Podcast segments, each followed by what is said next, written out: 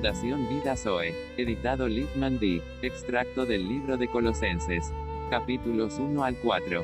Pablo, apóstol de Jesucristo por la voluntad de Dios, y el hermano Timoteo. Siempre orando por vosotros, damos gracias a Dios Padre de nuestro Señor Jesucristo.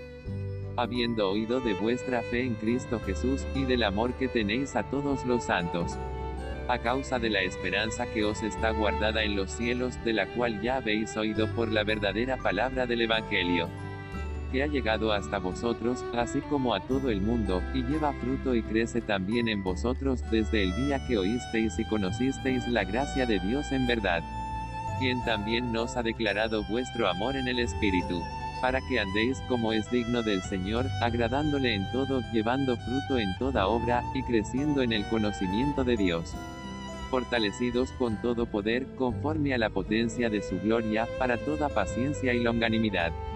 Con gozo dando gracias al Padre que nos hizo aptos para participar de la herencia de los santos en luz. En quien tenemos redención por su sangre, el perdón de pecados.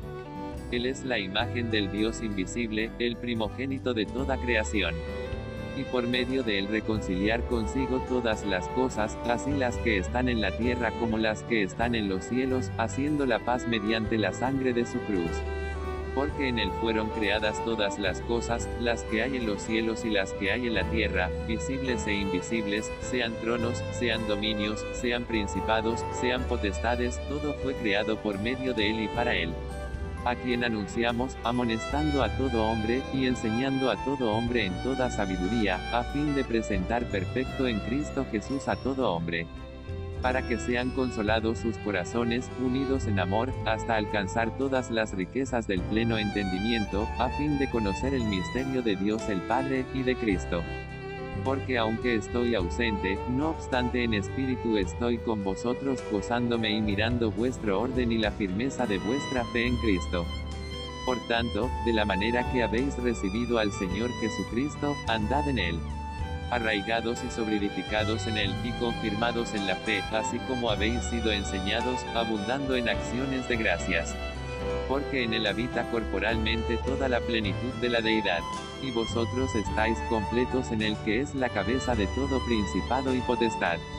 Sepultados con él en el bautismo, en el cual fuisteis también resucitados con él, mediante la fe en el poder de Dios que le levantó de los muertos anulando el acta de los decretos que había contra nosotros, que no será contraria, quitándola de en medio y clavándola en la cruz todo lo cual es sombra de lo que ha de venir, pero el cuerpo es de Cristo.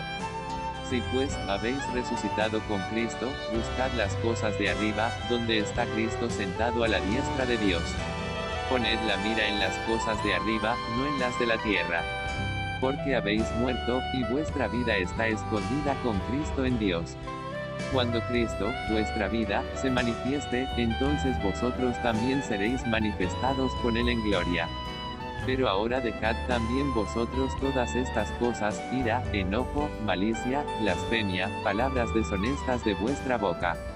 Y revestido del nuevo, el cual conforme a la imagen del que lo creó se va renovando hasta el conocimiento pleno. Vestíos, pues, como escogidos de Dios, santos y amados, de entrañable misericordia, de benignidad, de humildad, de mansedumbre, de paciencia soportándoos y perdonándoos unos a otros, y si alguno tuviere queja contra otro. De la manera que Cristo os perdonó, así también hacedlo vosotros. Y sobre todas estas cosas vestíos de amor, que es el vínculo perfecto. Y todo lo que hacéis, sea de palabra y hecho, hacedlo en el Señor Jesús, dando gracias a Dios Padre por medio de Él. Y todo lo que hagáis, hacedlo de corazón, como para el Señor perseverad en la oración, velando con acción de gracias. Amén.